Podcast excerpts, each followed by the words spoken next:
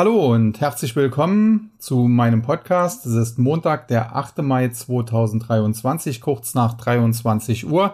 Die Aufnahme erfolgt also recht spät und das hat natürlich auch Gründe, denn die Berichtssaison äh, geht weiter und heute kamen auch noch einige Unternehmen, die äh, insbesondere an der Nasdaq im Fokus stehen und äh, ja, von daher wollte ich die Quartalsergebnisse noch abwarten, insbesondere Palantir und PayPal die zwei P-Aktien wären hier zu nennen. Ja, bevor ich gleich äh, zu den aktuellen Quartalszahlen komme, noch zum heutigen Handelsgeschehen. Da muss man sagen, war heute nicht viel los. Wir hatten ja einen grandiosen Wochenabschluss am vergangenen Freitag und heute wurde das ein wenig verdaut. Ähm, wenn man sich das so angeschaut hat, äh, wir haben am Anfang ja leicht im Minus äh, eröffnet, insbesondere die Techs waren im Minus, der Dow Jones, die Standardwerte eigentlich sogar im Plus. Und im Tagesverlauf hat sich das dann so ein bisschen gedreht. Äh, der Dow Jones am Ende mit einem kleinen Minus aus dem Handel gegangen, der Nasdaq hingegen mit einem Plus. Und äh, ganz interessant, dass insbesondere wieder die großen Tech-Werte äh, jetzt an der Nasdaq heute ja diese Mini-Rally, wenn man so will, angeführt haben, dieses Intraday-Reversal und äh, allen voran hier die Aktie von Alphabet, äh, die charttechnisch nach wie vor sehr, sehr gut aussieht. Äh, hat jetzt wieder das Niveau von 105 Dollar etwa verteidigt und äh, charttechnisch hat sie bereits ein Kaufsignal generiert und äh, es ist jetzt eigentlich nur eine Frage der Zeit, wann sie sich nach oben absetzen kann. Ja, äh, wie gesagt, der heutige Handelstag äh, insgesamt äh, nicht viel passiert, äh, was den Aktienmarkt angeht, aber in den Anleihenmärkten, da sah das Ganze schon anders aus. Wir haben hier wieder steigende Renditen gehabt bei den zweijährigen US Treasuries, äh, etwa acht Basispunkte nach oben auf ziemlich genau vier Prozent.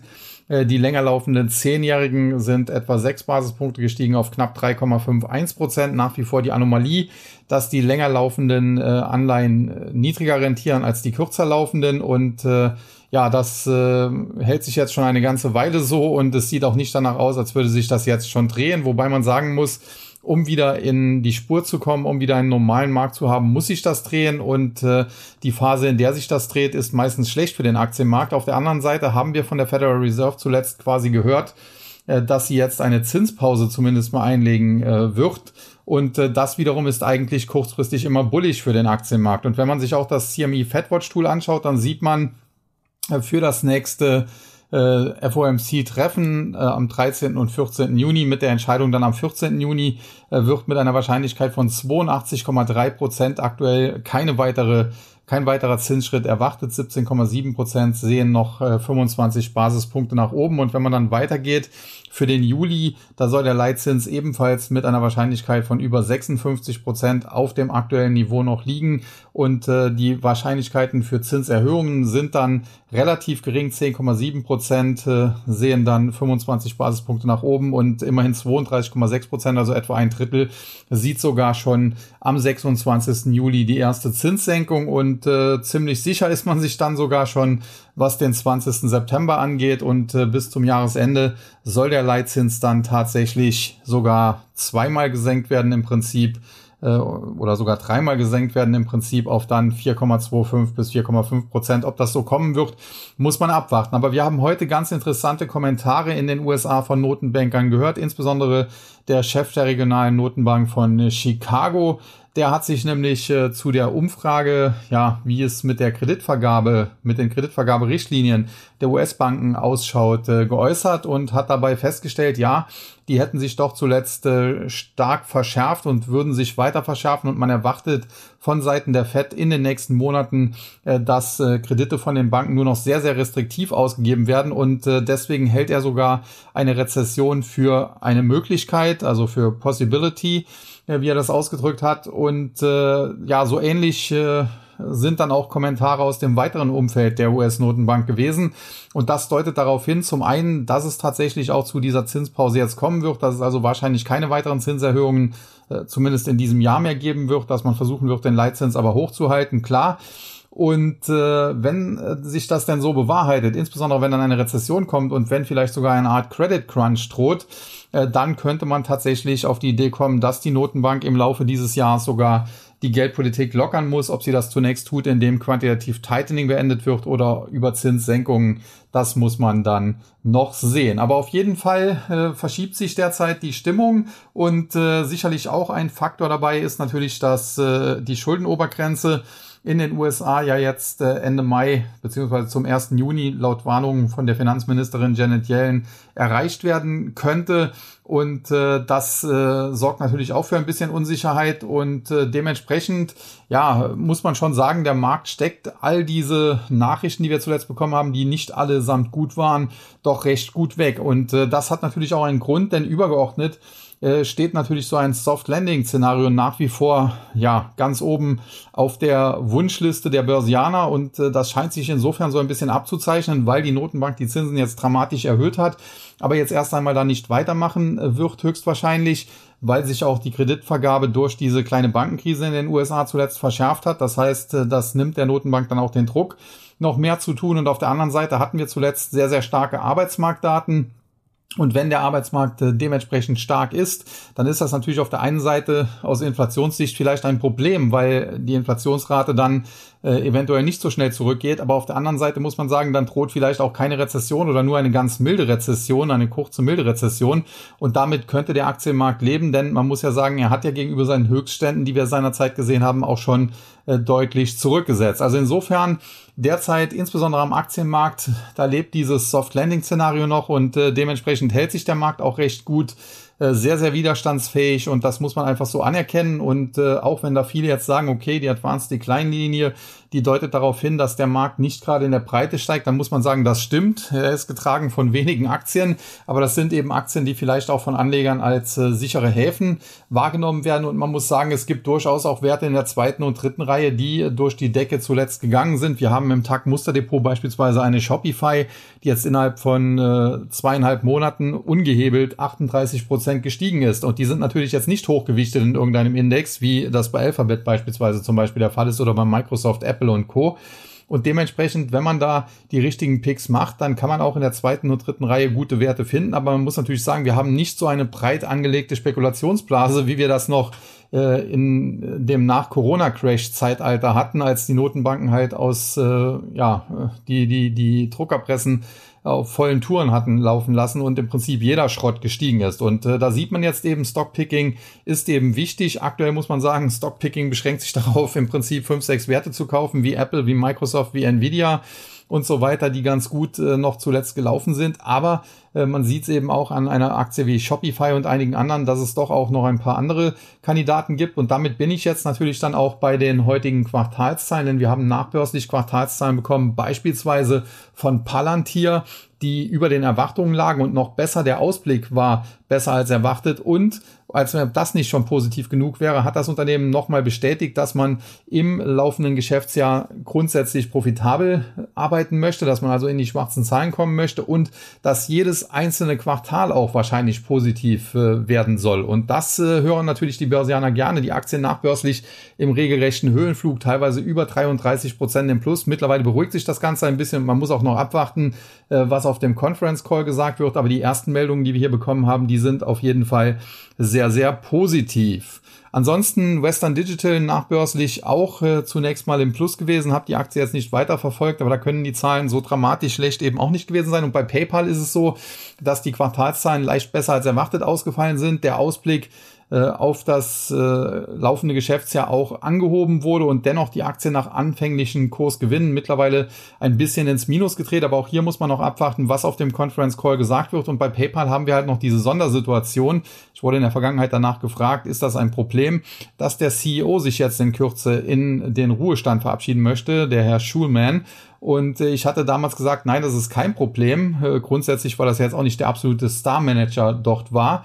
Aber es ist natürlich mittlerweile insofern ein Problem geworden, als dass wir immer noch nicht wissen, wer sein Nachfolger ist. Und da hätte ich mir schon äh, gewünscht, äh, dass da mehr Klarheit und schneller Klarheit geschaffen wird. Jetzt muss man mal abwarten, vielleicht kommt da ja heute noch was und äh, das könnte die Aktie dann äh, sicherlich stützen und könnte ihr sicherlich helfen, hier weiter nach oben zu gehen. Aber auf jeden Fall nachbörslich, das kann sich einigermaßen sehen lassen. Vorbörslich sah es hingegen nicht ganz so gut aus. Da hatte beispielsweise Tyson Foods, eine Aktie, die in der Vergangenheit auch sehr gehypt wurde im Zusammenhang mit Beyond Meat und Co.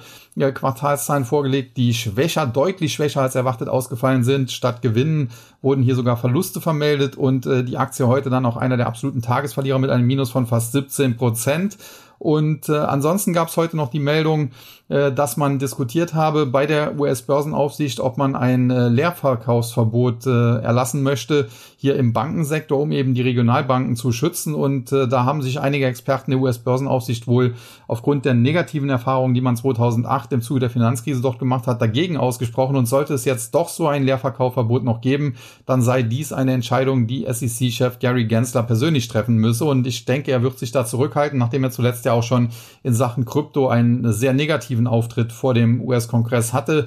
Er sollte doch äh, seine Position erklären, wie er die Kryptos bewertet, warum er sagt, alles außer Bitcoins seien in Anführungszeichen illegale äh, Securities, also Wertpapiere in den USA und äh, konnte das nicht so wirklich begründen, nicht so wirklich darlegen und musste sich da heftige Kritik halt vor dem Finanzausschusses äh, vor dem Finanzausschuss des, äh, glaube Kongress oder des Senats äh, äh, dort anhören. Also insofern denke ich, dass er da nicht äh, jetzt vorbrechen wird und äh, hier äh, in Eigenregie so ein Leerverkaufsverbot äh, erlassen wird, aber man weiß nie.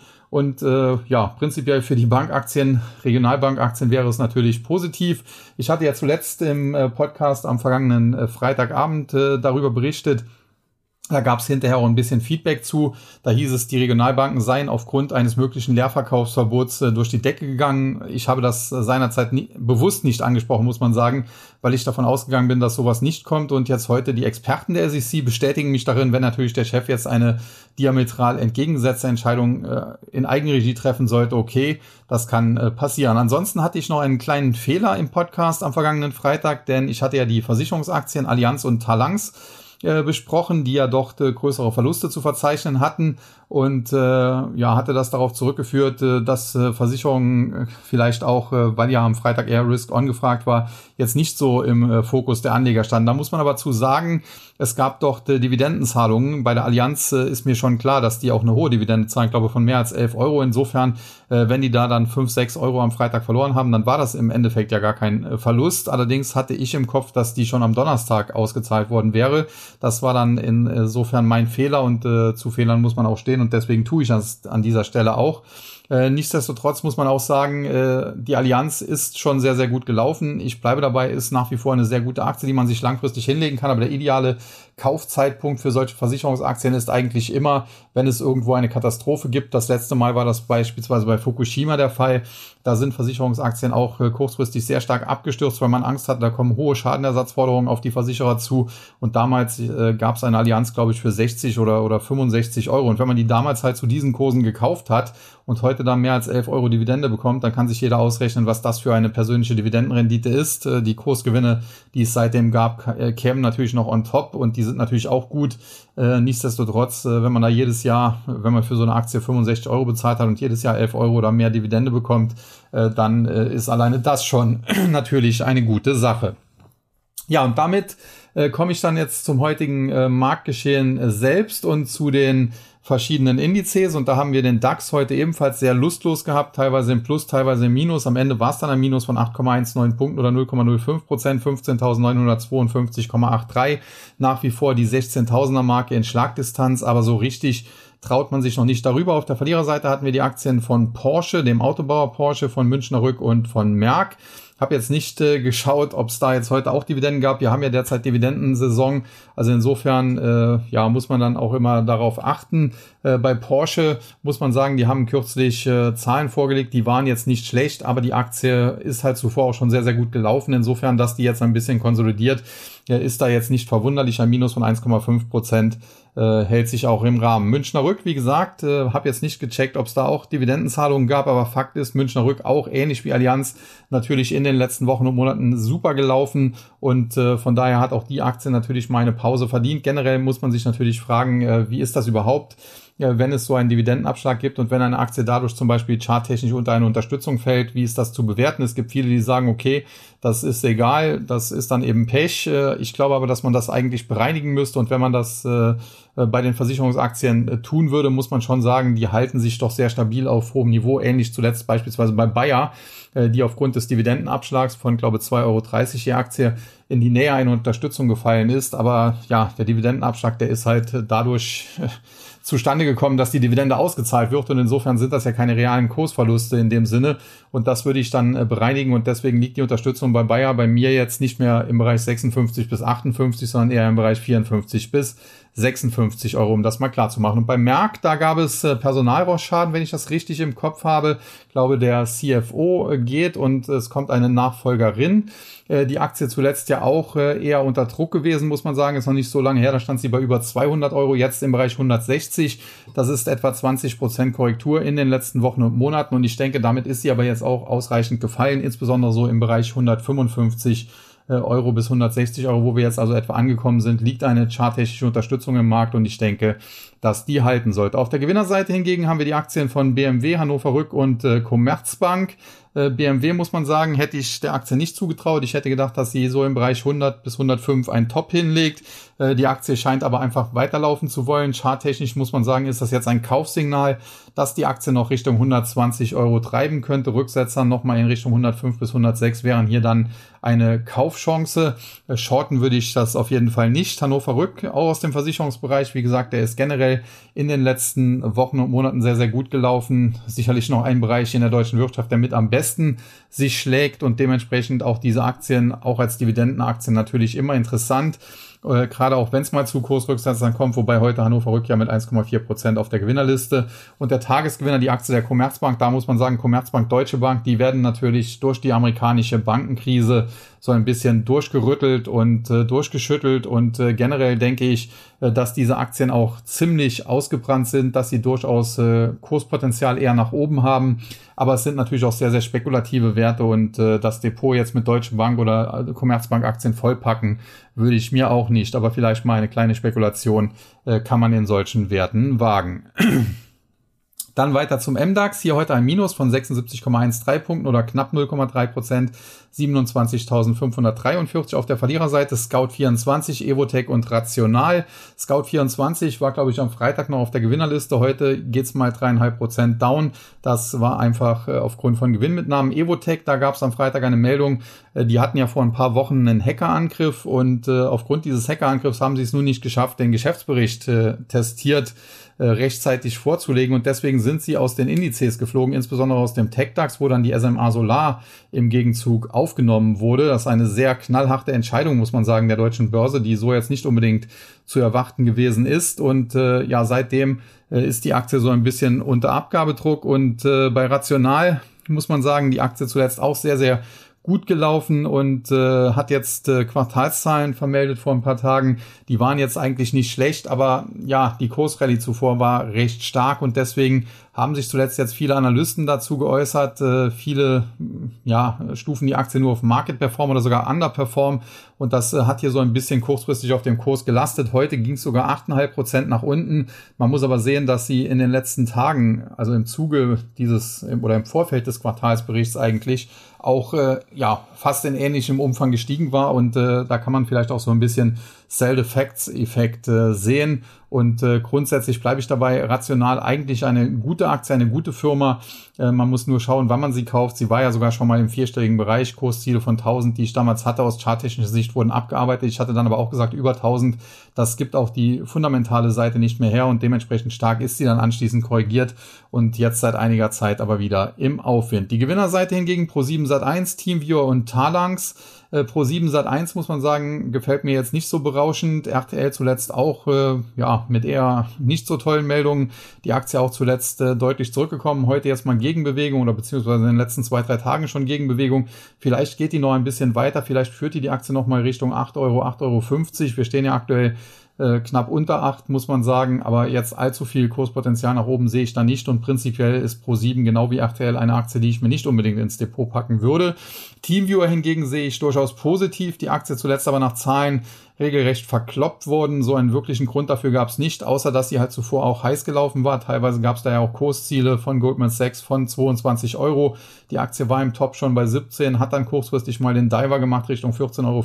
Die Unterstützung scheint aber zu halten oder hat erst einmal gehalten und wenn sie weiter hält, kann die Aktie bald auch wieder sich auf den Weg nach oben machen, so in Richtung 17, 18 und später vielleicht tatsächlich dann auch 22 Euro. Und Talangs äh, Versicherungskonzern heute ein Plus von 5%. Wie gesagt, zuletzt gab es hier wohl auch Dividendenausschüttungen, die hier den Kurs ein bisschen nach unten gedrückt haben. Und äh, das hat vielleicht bei einigen Anlegern dazu geführt, die gesagt haben, okay, Dividende ist jetzt ausgezahlt. Wir glauben, der Dividendenabschlag wird einigermaßen schnell wieder aufgeholt. Und da gehen wir rein. Und deswegen Talangs heute der Tagesgewinner äh, im äh, MDAX mit einem Plus von mehr als 5%. Dann der S-DAX, hier heute ein Plus von knapp 20 Punkten oder 0,14 Prozent, 13.825,87. Auf der Verliererseite Verbio, Vereinigte Bioenergie, dann PNE, Windkraftaktie und Adesso. Da muss man sagen, Verbio, da habe ich lange gewarnt, äh, dass man da zu Höchstkursen insbesondere nicht mehr einsteigen sollte, dass hier massives Downside-Potenzial droht, weil das einfach ein Hype war, insbesondere damals mit dem Beginn des Ukraine-Kriegs. Und äh, das hat sich jetzt eben bewahrheitet. Die Aktie hat sich schon mehr als halbiert. Aus meiner Sicht hat sie durchaus noch weiteres Downside-Potenzial. Aber Vorsicht, ich würde jetzt hier nicht äh, verkaufen oder shorten, wenn ich noch drin wäre, denn sie ist natürlich schon sehr, sehr stark gefallen, hat sich, wie gesagt, schon mehr als halbiert. Und da kann es kurzfristig mal eine Gegenbewegung geben und die kann dann durchaus auch explosiv ausfallen Richtung 40 Euro oder so. Und nur wenn das passieren würde, dann äh, könnte man hier vielleicht äh, spekulativ einen Short wagen. Aber das muss man dann eben auch äh, selbst abwägen. Und prinzipiell ist das natürlich auch immer sehr riskant. PNE ähnliches Spiel. Äh, zu, im letzten Jahr noch äh, mega gehypt, wie auch der Solarsektor beispielsweise, zuletzt der Enphase Energy und andere in den USA unter Druck geraten.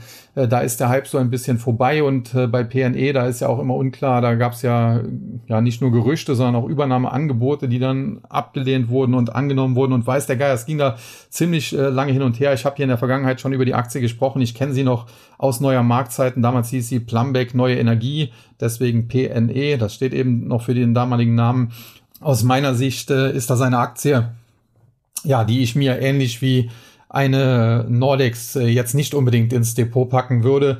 Das ist äh, Windkraftsektor, das sind kleine Player in diesem Bereich und wenn ich in diesem Bereich irgendwas machen wollte, dann würde ich mich da auf die großen konzentrieren, insbesondere Vestas Wind und äh, generell muss man aber sagen, das sind alles sehr, sehr zyklische Aktien. Man sieht das auch selbst bei Vestas Wind, äh, was die teilweise für Aufs und Ups durchgemacht hat und äh, wie gesagt, äh, sehr, sehr vorsichtig da agieren. Und dann Adesso, äh, die hatten, äh, glaube ich, jetzt heute Zahlen vorgelegt und äh, prinzipiell beim Umsatz waren sie sehr überzeugend. Beim Gewinn haben sie massiv verfehlt, was daran liegen soll, dass sie massiv zuletzt Personal aufgebaut haben. Auch interessant. Äh, man will den Arbeitsmarkt äh, schwächen und in den USA passiert das auch. Da werden sehr viele auch äh, selbst bei großen Konzernen wie Alphabet und Co. entlassen und äh, die mehr oder weniger kleine deutsche Adesso, die baut Arbeitskräfte auf, weil sie eben eine massive Nachfrage insbesondere nächstes Jahr erwartet und äh, kurzfristig hat das die Kosten eben getrieben, deswegen hat man kaum Gewinn gemacht.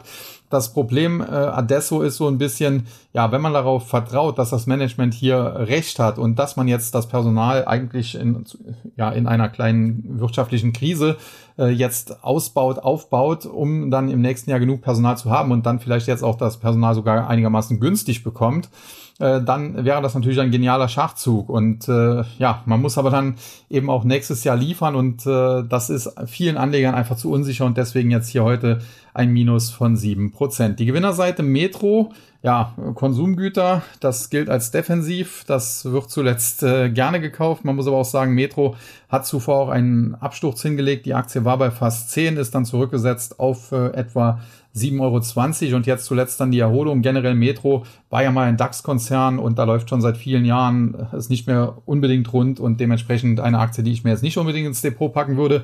Auto 1 Group hingegen habe ich mich öfter schon äh, positiv zu geäußert, genau wie zu About You.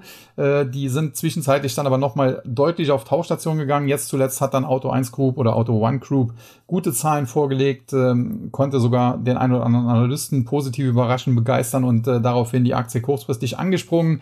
Charttechnisch muss man nach wie vor sagen, ist sie noch nicht äh, frei nach oben. Da müsste sie nachhaltig über die Marke von 9, aber mit 8,35 hat sie sich zumindest jetzt von den wichtigen Unterstützungen da unten im Bereich von 6 Euro mal lösen können. Und äh, ich bleibe dabei, die Höchstkurse waren hier völlig überzogen. Das waren Kurse von 50 oder sogar 60 Euro und die werden wir so schnell hier nicht wiedersehen.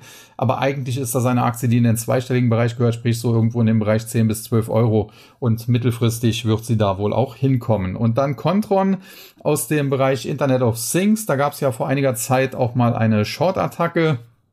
Äh, und äh, ja, die wurde einigermaßen gut weggesteckt und jetzt zuletzt springt die Aktie an, hat jetzt in den letzten Tagen und Wochen doch deutlich zugewinnen können, nachdem sie ja nochmal die Marke im Bereich 17 Euro auf der Unterseite getestet hat und jetzt hat sie hier so eine Art W-Formation ausgebildet.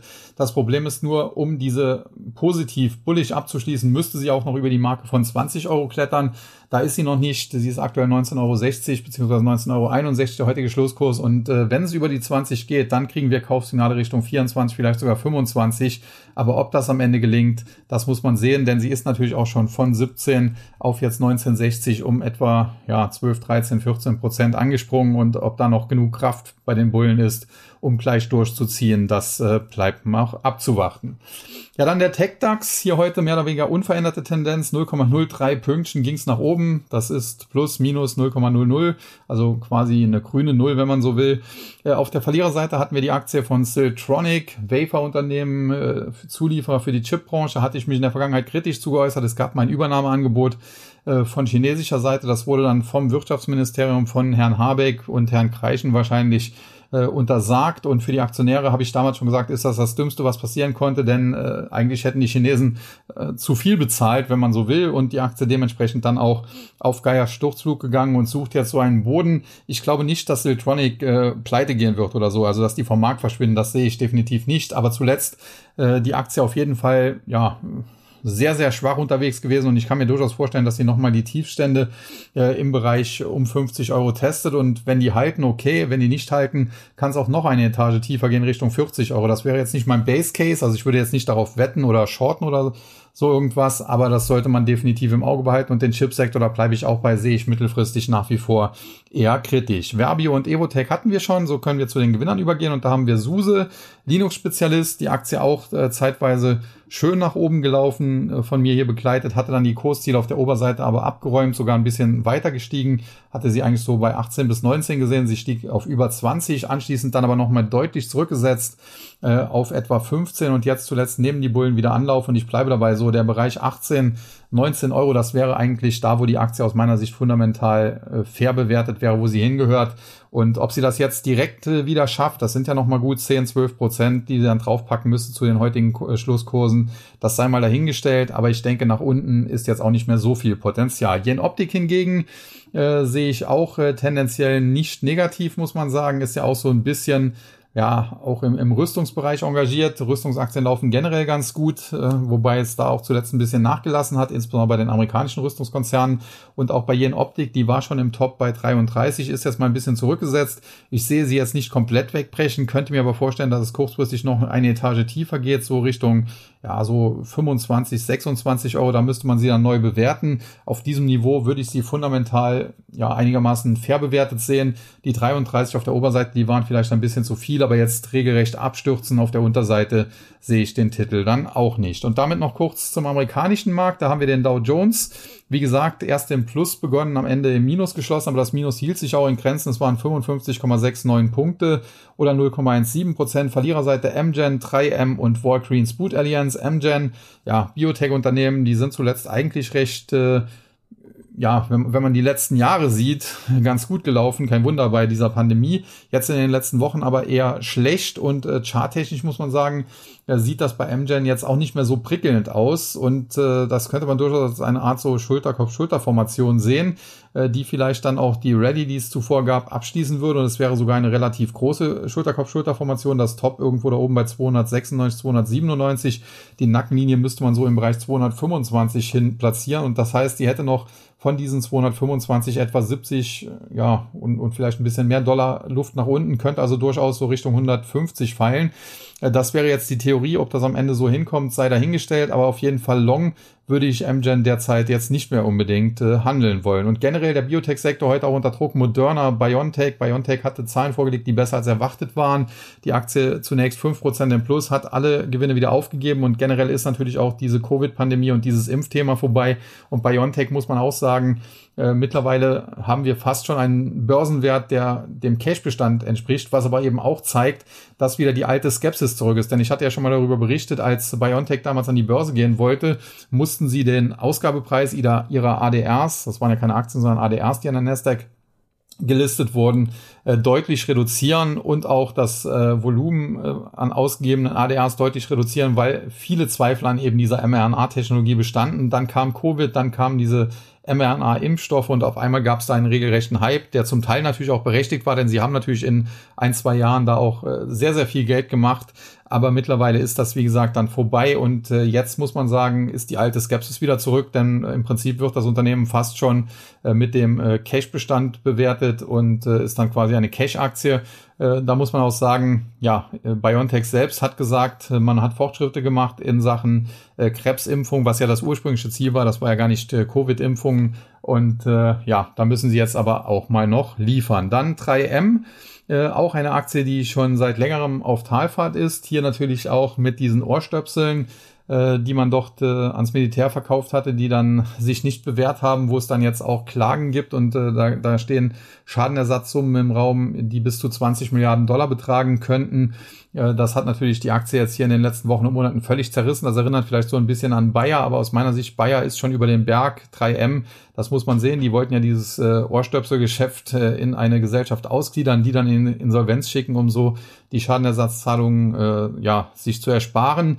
Und äh, das wurde aber gerichtlich dann äh, in den USA ja nicht abgesegnet und dementsprechend haben sie das ja halt jetzt hier das Problem nach wie vor an der Backe. Und Walgreens Boot Alliance, ja, was soll man dazu noch sagen? War lange Zeit ein Highflyer, aber seit äh, dem Zusammenschluss Walgreens mit Boots Alliance läuft da irgendwie nichts mehr. Damals sind sie in den Dow Jones gekommen. Äh, kurze Zeit später gab es dann die Meldung, jetzt will Amazon ihnen Konkurrenz machen. Daraufhin stürzte die Aktie ab und seitdem ist die nie richtig auf die Beine gekommen.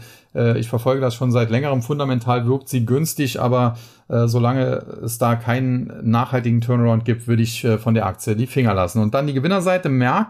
Charttechnisch äh, sieht die sehr, sehr gut aus, muss man sagen. Hatte ich auch auf der Wong, auf der Wong, auf der Long im Börsenbrief zuletzt aus eben diesem Grund. Äh, fundamental vielleicht nicht das Mega-Schnäppchen, muss man sagen, aber aus äh, charttechnischer Sicht sieht es, äh, wie gesagt, sehr, sehr gut aus. Die Aktie drauf und dran, neu Allzeithochs zu schreiben und das in diesem Marktumfeld, das kann man eigentlich nur mit Applaus quittieren. Ähnlich starke die Aktie von Walmart, die ich jetzt zuletzt nicht auf der Kaufliste hatte.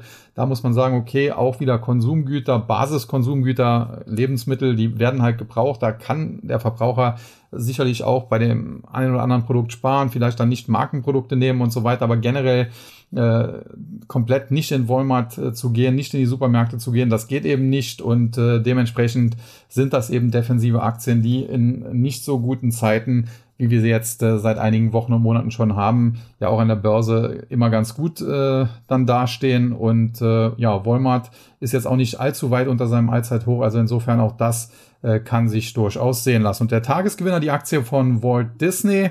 Und jetzt weiß ich gar nicht, ich schau mal gerade hier, da soll es eigentlich heute auch, oder gibt es da morgen Quartalszahlen? Ich glaube morgen.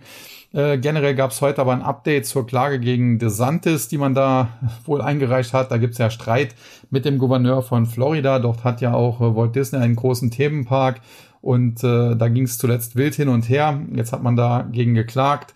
Äh, ja, das gab es heute auch eine Frage im Takt dazu, ob das irgendwie Auswirkungen hätte. Aus meiner Sicht, das sind so politische Ränkespielchen. Natürlich ist das jetzt nicht schön und Disney steht dadurch zum Teil natürlich auch jetzt negativ in der Presse, wobei in dem Fall eher positiv, weil Ron DeSantis ja der, der Böse sein soll.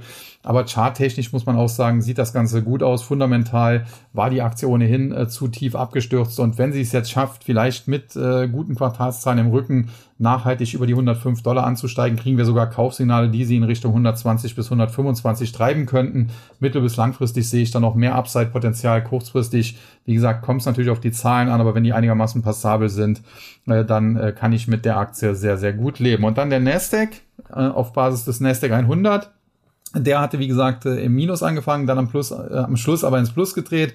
Am Ende waren es im Nasdaq 132,51 Punkte oder 0,25 Prozent, 13.291,64. Auf der Verliererseite hatten wir Sirius XM, Satellitenradiobetreiber, ist schon seit längerem jetzt auch nicht äh, im aufsteigenden Ast und äh, generell äh, auch eine Aktie, in die ich persönlich nicht investieren würde. Das ist mir alles zu unsicher.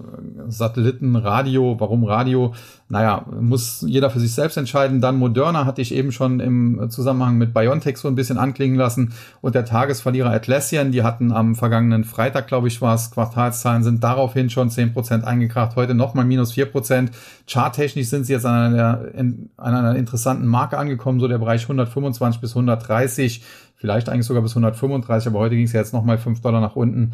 Das ist eine charttechnisch interessante Unterstützung. Wenn die gehalten werden kann, hat die Aktie von hier aus durchaus die Chance, Richtung 140 oder mehr nach oben zu bouncen. Und wer hier sehr spekulativ unterwegs ist, der kann hier antizyklisch äh, sogar mal eine Long-Position im Bereich zwischen 125 und 130 probieren, allerdings dann mit engem Stoppkurs. Und die Gewinnerseite Advanced Micro Devices, AMD, CrowdStrike Holdings und äh, C-Scaler.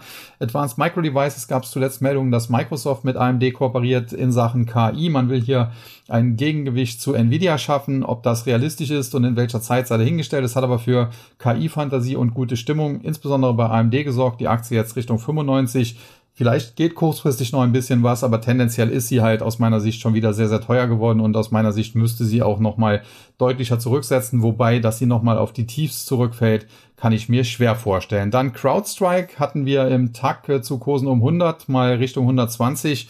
Long getradet ist gut aufgegangen, dann gab es den Rücksetzer jetzt heute plus 8% und das war getrieben zum einen von positiven Analystenkommentaren und die basierten unter anderem auch darauf, dass Zscaler eben einen äh, Quartalsbericht vorgelegt hat oder, ein äh, Announcement gemacht hat, was sehr, sehr gut am Markt angekommen ist und äh, die waren deswegen dann heute auch der Tagesgewinner mit einem Plus von teilweise sogar mehr als äh, 21 Prozent. Am Schluss waren es 20,63 Prozent, 107,92. Zuletzt gab es noch viele Fragen. Z-Scaler, wo kann die hinlaufen? Ich hatte gesagt, ja, unter 100 kann es theoretisch bis 80 gehen, wobei ich äh, im Bereich so 90 oder unter 90 langsam schon äh, durchaus erste Positionen eingehen würde. Und jetzt heute dieser Kurssprung um über 20 Prozent. Chart, charttechnisch hat sich damit das Bild natürlich sofort deutlich aufgehellt. Kann jetzt sein, dass es in den nächsten Tagen nochmal Rücksetzer Richtung 100 Dollar gibt, aber anschließend sollte die Aktie Richtung 120 steigen. Und Zscaler hat natürlich damit auch für gute Stimmung in dem ganzen Sektor Cybersecurity gesorgt. Fortinet beispielsweise konnte anspringen. Äh, CrowdStrike hatte ich ja schon erwähnt als äh, zweitgrößter Gewinner nach auch positiven Analystenkommentaren, aber natürlich auch mein Favorit im Sektor, die Palo Alto Network, äh, die jetzt äh, wieder zuletzt äh, ganz gut ins Laufen gekommen ist und ja auch nah Allzeit hoch steht. Alles in allem muss man also sagen, ich bleibe dabei, der Nasdaq 100 hat kurzfristig durchaus noch ein bisschen Platz nach oben, das wird aber sich zäh hinziehen. Und mehr als 13.700, 13.800 sehe ich da eigentlich nicht. Dann könnte es hier nochmal auf den Deckel geben. Und äh, es könnte nochmal zu Rücksetzern kommen. Ich sehe allerdings jetzt nach wie vor keinen Crash und ich sehe auch keinen Mega-Rücksetzer, nicht irgendwie nochmal 20, 30 Prozent oder so. 20 Prozent wären das, das höchste der Gefühle, eher weniger. Und äh, ansonsten, wie gesagt, denke ich, dass dann dieser Rücksetzer, der dann nochmal wahrscheinlich kommen wird, dann äh, die Kaufchance darstellt, auf die man vielleicht jetzt noch ein bisschen warten muss. Und äh, generell muss man sagen, zuletzt im Tag hatten wir elf von zwölf Trades äh, positiv abgeschn äh, abgeschlossen, beziehungsweise 19 von 22. Shopify beispielsweise haben wir vor wenigen Wochen gekauft, mittlerweile ungehebelt, 38 Prozent im Plus. Und alles in allem kann sich das sehen lassen. Und äh, wir sind eigentlich relativ gut durch die saure Gurkenzeit gekommen. Und wenn sich das Bild jetzt äh, bald aufhellen sollte, wie gesagt, ich gehe davon aus, kurzfristig noch ein bisschen nach oben, dann nochmal Rücksetzer und äh, dann sind wir durch die Korrektur auch durch.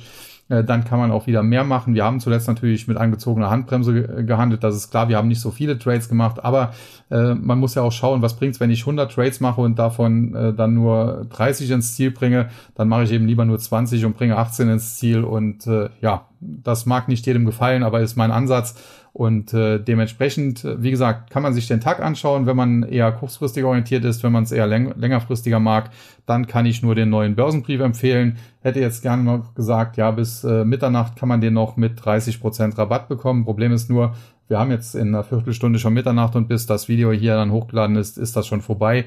Also insofern, äh, es gab ja allerdings auch lange genug Zeit. Wir haben am Mittwoch das Webinar gemacht, wo wir den äh, Code Total Return, den man äh, benutzen musste, auch das erste Mal dann vorgestellt haben. Und insofern haben wir jetzt auch schon einige Abonnenten gewonnen und ich gehe davon aus, dass auch der Börsenbrief letztlich ein Erfolg werden wird. Ja, in diesem Sinne soll es das dann für heute auch gewesen sein. Damit möchte ich mich wie immer verabschieden und sage an dieser Stelle Tschüss und Bye-bye, bis zum nächsten Mal. Es verabschiedet sich wie immer Ihr Euer Sascha Huber.